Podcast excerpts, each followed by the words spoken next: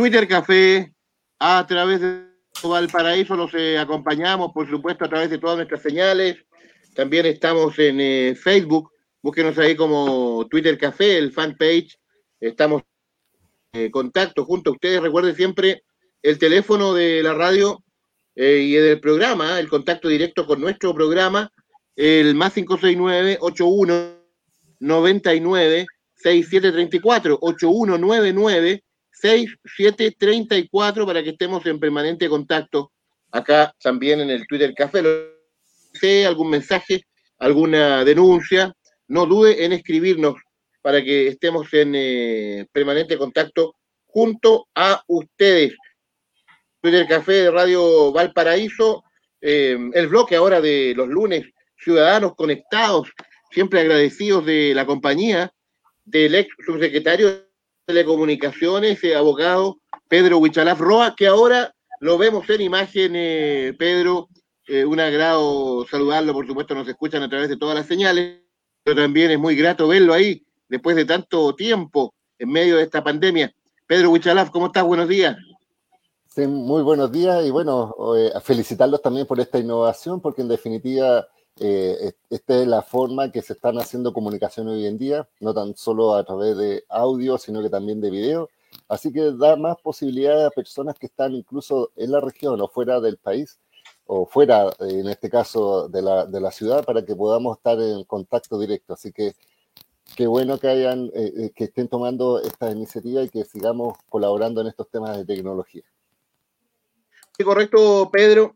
Oiga, Pedro, eh, además que usted estuvo, usted estuvo con nosotros en el Twitter Café desde el inicio, eh, este programa que ya lleva 10 años, y que usted también es eh, parte de, la historia del programa. Cuando llegamos a Radio Valparaíso el año 2011, nueve años que estamos en la radio, 10 años de existencia del Twitter Café, usted estuvo en el primer programa, que en medio de un temporal, invierno del año 2011, transmitimos y ahí nos hablando siempre de tecnología, de, la modernidad, de tantos temas. Así que usted es, eh, por supuesto, parte importante de, del Twitter Café de Radio Valparaíso. Hay varios temas, eh, Pedro, pero hay uno que no deja de llamar la atención, este hackeo en Twitter a cuentas de personajes de la talla como Barack Obama, Bill Gates, empresas como Apple, eh, en fin, un tema que, también la pauta de las noticias internacionales, eh, Pedro. Sí, mira, efectivamente pasó la semana pasada que Twitter, que es una plataforma, una red social que congrega a muchas personas relevantes, estamos hablando de personalidades mundiales como el presidente, eh, por ejemplo, Donald Trump, está el ex presidente Barack Obama, eh, está el hombre más rico del mundo, está el dueño, que es el dueño de, de Amazon y empresas como Apple que tienen cuentas oficiales y que tienen las cuentas verificadas que se denominan, que son aquellas que tienen un doble clic verde al lado, eh, son importantes porque tienen millones de seguidores. Estamos hablando de, mucha gente sigue y cada mensaje que mandan estos tiene una repercusión mundial. Y resultó ser que eh, hubo un momento en que simultáneamente estas cuentas empezaron a mandar mensajes que para muchos fue muy extraño. Por ejemplo, salía Barack Obama diciendo que quería eh, colaborar con el desarrollo, en este caso la pandemia, y solicitaba a la gente que depositara una suma de dinero a través de Bitcoin en una cuenta y él iba a depositar el doble de lo depositado, es decir, iba a retribuir con el doble. Y resulta que eh, para cualquiera eso podría ser bastante llamativo porque es raro que una personalidad como ella o como otra empresa como Apple diga que eh, van a depositar, etc.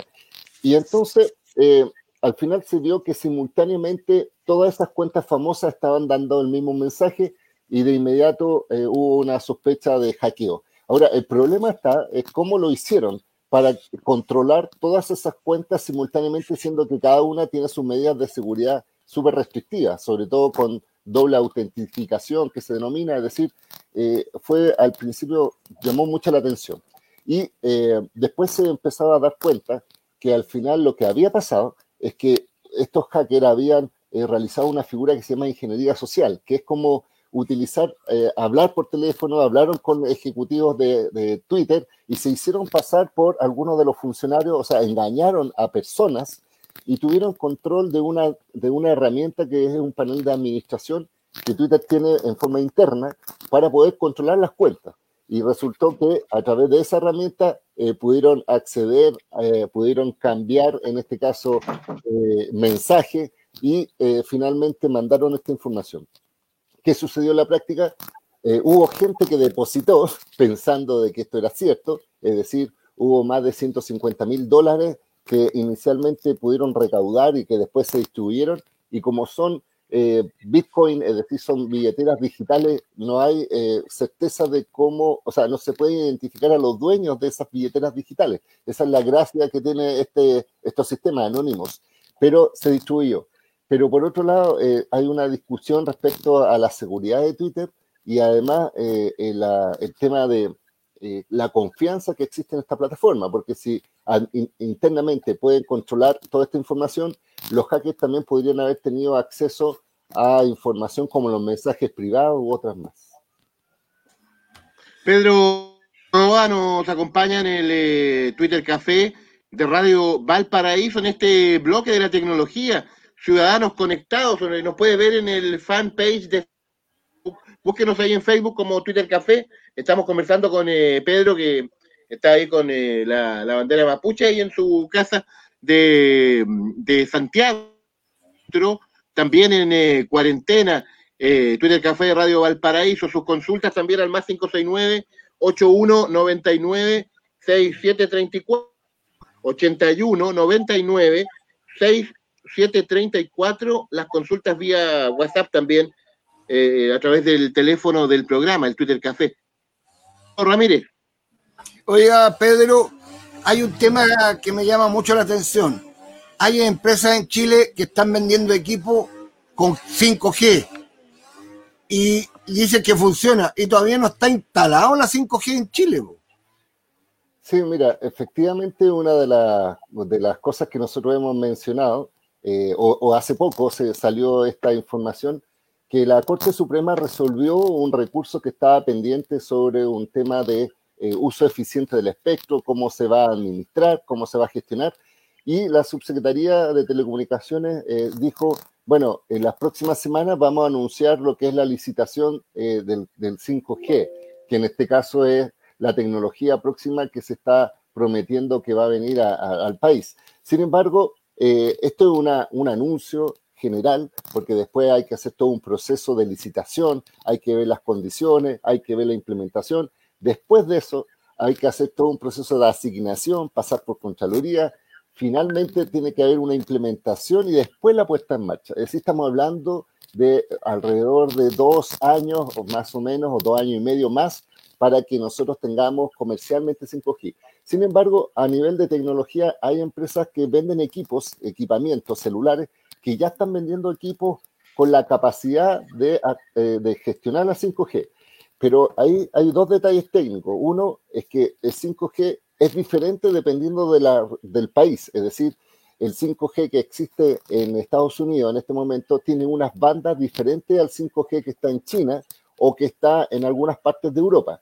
Entonces, eh, Chile todavía no ha definido la norma. Entonces, cuando hay equipos que venden eh, celulares y que están promocionando que son capaces de captar 5G, la primera duda es eh, que eso no es un valor porque eh, si uno compra un equipo como ese no le va a servir para nada, porque en definitiva no se va a conectar a nada y por tanto va a tener un plus que no le va a sacar provecho de aquí al menos un par de años más y como la gente cambia su celular tan luego, no, no tiene sentido. Y además no sabemos si esas eh, celulares van a captar la frecuencia de Chile. Entonces, tiene dos cosas que a mí me parece que esto está llamando a una publicidad más engañosa, así que no se dejen llevar por equipos que tengan 5G, porque estaría pagando de más, porque además son equipos que son de alta gama. Estamos hablando de equipos que valen sobre 700 mil pesos, son los que están trayendo 5G para, una, para un momento en que no, no les va a servir para nada.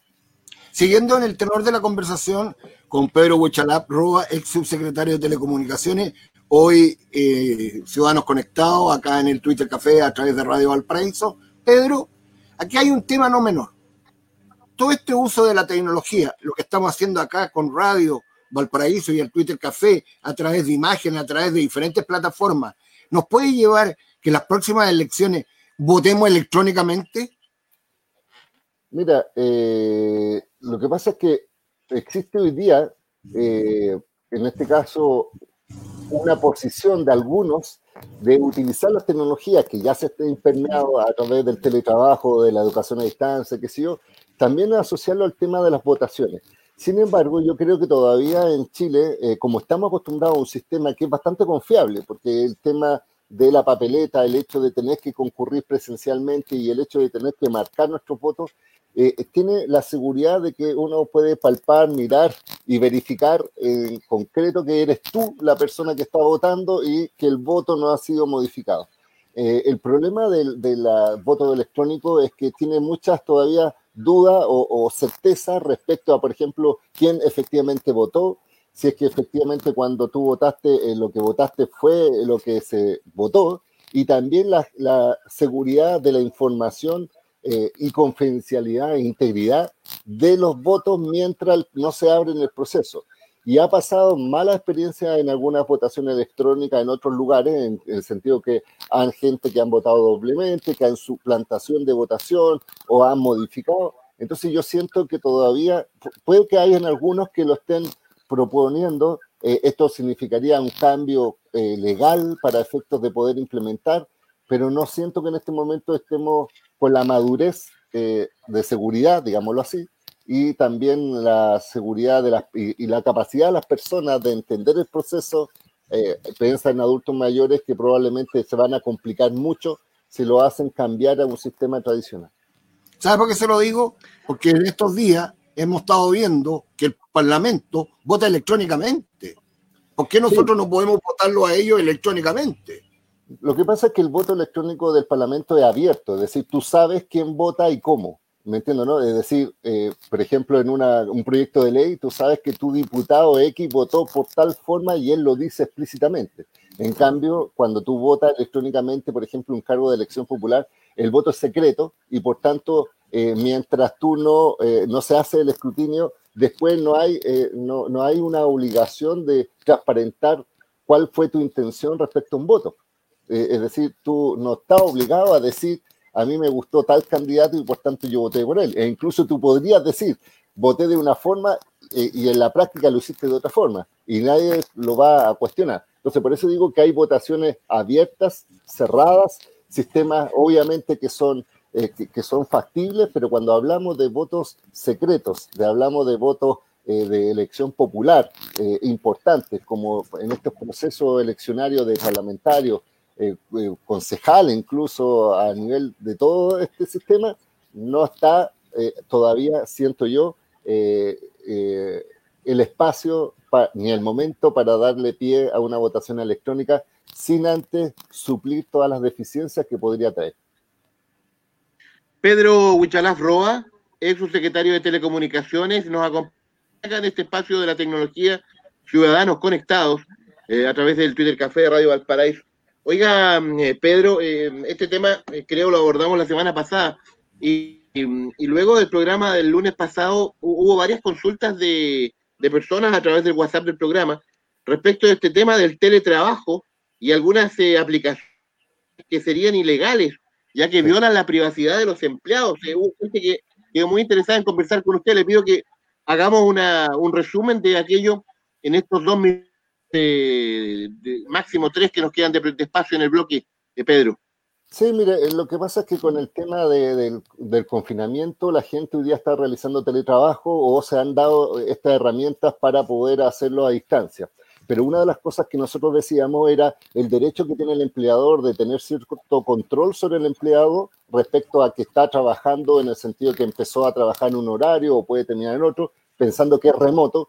Y otra cosa es poner tecnología para verificar, eh, espiar y para controlar todas las acciones que realiza el trabajador. Es decir, eh, hay sistemas, por ejemplo, que pueden decir, eh, tú, te tienes que conectar a un computador de tu oficina del trabajo y ese es un control. Pero otra cosa es que verifique qué estás revisando, tu mensaje, qué estás viendo en la pantalla, si te levanta o no, si cierra. Imagínate que hay programas que pueden detectar si tú apagas la cámara, porque hay algunos empleadores que te exigen tener, por ejemplo, la cámara prendida, o te colocan, eh, pueden visualizar que estás viendo otros sitios web o utilizando otras plataformas. Lo que yo planteaba finalmente, porque esto es una cosa constitucional, no puede por un contrato un empleador obligarte a hacer ciertas cosas que van contra estos principios. Eh, es decir, la constitución está por sobre los contratos y obviamente aplicar este tipo de, de, programa eh, puede ser constitutivo de ilegalidad y si un trabajador siente que lo están hostigando o lo están espiando con programas como este, puede hacer la denuncia ante la inspección del trabajo para que puedan hacer la fiscalización y eso puede conllevar multas y sanciones al empleador que utiliza este tipo de tecnología tan intrusiva y que afecta la dignidad de los trabajadores. Pedro Huichalaf, em, recuerdo el foro de contacto directo con el para que nos envíen sus consultas. Si no alcanzamos a hacerla ahora, las guardamos como esta que dábamos a conocer recién, a través del más 569-8199-6734, 81 99 6734 nos contacta vía WhatsApp, mensajes de texto o de audio para que estemos comunicados. Eh, finalmente, Pedro, eh, dar, dar a conocer eh, las charlas eh, vía Zoom u otro sistema que vas a dar a conocer pronto y tus puntos de contacto para que la gente te esté contigo, Pedro. Sí, mira, me voy a escapar un poco de tecnología y ya que mencionaste la bandera mapuche, quiero mencionarles que este miércoles vamos a hacer una conversación sobre el tema constitucional de los pueblos originarios, sobre todo en esta nueva constitución, que otro de los temas que a mí me apasionan. Hay una página que se llama Chile plurinacional.cl, tan fácil como ese, chileplurinacional.cl. Así que lo invito para el miércoles. Y mis puntos de contacto son arroba wichalaf eh, en Twitter, arroba wichalaf en Facebook y arroba wichalaf eh, en Instagram y www.wichalaf.cl en mi página web oficial. Así que todos invitados a esta temática porque no es solo de los pueblos originarios, es de cómo vamos a tener una nueva constitución, cómo integramos a todos los sectores y obviamente esta discusión tiene que ser abierta, democrática, transparente y para eso estamos realizando en chileplurinacional.cl esta discusión el próximo miércoles. ¿A qué hora es el miércoles? ¿La hora? A las 16 horas comienza.